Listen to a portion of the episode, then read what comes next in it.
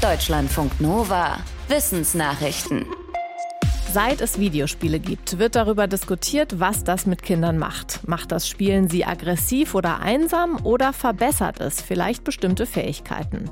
Eine große Studie der Uni Vermont in den USA zeigt, dass Kinder, die viel Zeit mit Videospielen verbringen, bestimmte Aufgaben, die das Gehirn fordern, besser lösen können. An der Studie nahmen ungefähr 2000 9- und 10-Jährige teil. Ein Teil davon spielte gar keine Videospiele, der andere Teil spielte viel, im Schnitt mindestens drei Stunden pro Tag. Beide Gruppen sollten bestimmte Aufgaben lösen und dabei wurden Gehirnscans gemacht. Es zeigte sich, die Videospieler und Spielerinnen lösten die Aufgaben erkennbar besser. Allerdings ist unklar, ob wirklich das Spielen dazu führt, dass die kognitiven Fähigkeiten besser werden. Es könnte auch andersrum sein, nämlich dass Kinder mit besseren kognitiven Fähigkeiten gern und viel Videospiele spielen. Es wurde auch nicht untersucht, welche Arten von Spielen die Kinder spielen, also eher Ego-Shooter oder eher Denksport-Games. Die Forschenden sagen auch, ihre Studie solle auf keinen Fall Werbung für exzessives Gaming sein. Zu viel Sitzen vor dem Rechner sei nicht gesund. Heute Mittag gab es etwas Besonderes zu sehen. Ungefähr von 11 bis 13 Uhr gab es in Mitteleuropa eine partielle Sonnenfinsternis. So etwas ist selten, weil dafür Neumond sein muss und der Mond muss genau zwischen Erde und Sonne stehen. So verdeckt er dann einen Teil des Sonnenlichts. Heute waren es je nach Standort 20 bis 30 Prozent der Sonne, die verdeckt wurden. In Deutschland war es allerdings oft zu bewölkt, um das gut zu beobachten.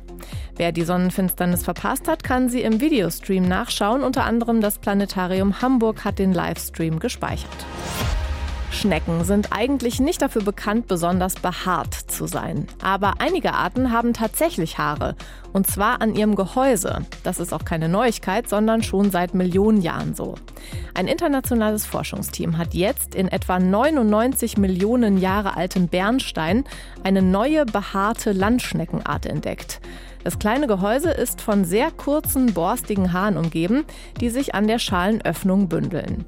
Warum die Tiere Haare haben, ist unklar. Die Forschenden vermuten, dass sie den Schnecken helfen könnten, sich besser an Blättern zu verankern. Die Haare könnten aber auch bei der Wärmeregulierung helfen. Sie könnten ein Teil der Tarnung sein oder eine Rolle bei der sexuellen Selektion haben.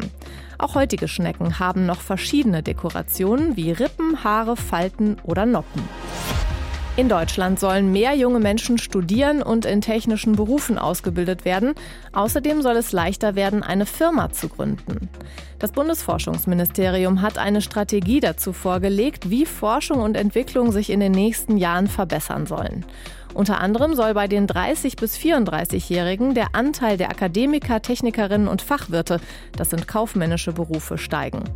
Außerdem sollen mehr Wissenschaftlerinnen und Wissenschaftler und Fachleute aus dem Ausland angeworben werden. Und es soll auch schneller gehen, in Deutschland eine Firma zu gründen. In drei Jahren soll das innerhalb von nur 24 Stunden möglich sein. Das Forschungsministerium sagt, dass eine Firmengründung im Jahr 2020 acht Tage gedauert hat. Die Pläne müssen jetzt noch in der Bundesregierung abgestimmt werden. Die Regierungskoalition hatte schon beschlossen, dass sie die Ausgaben für Forschung und Entwicklung erhöhen will.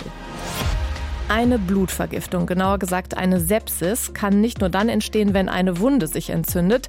Sie kommt auch dann vor, wenn der Körper eine Infektion abwehren will, aber dadurch die eigenen Organe schädigt. Sehr viele Menschen sterben daran. Die Sepsis gehört zu den häufigsten Todesursachen. Ein Problem ist, dass die Krankheit und die auslösenden Viren und Bakterien oft schwer zu erkennen sind. Ein Medizinteam aus Nordamerika hat jetzt eine Methode entwickelt, wie das besser klappt. Es hat festgestellt, dass eine bestimmte Art von Genanalyse Sepsiserreger erkennen kann.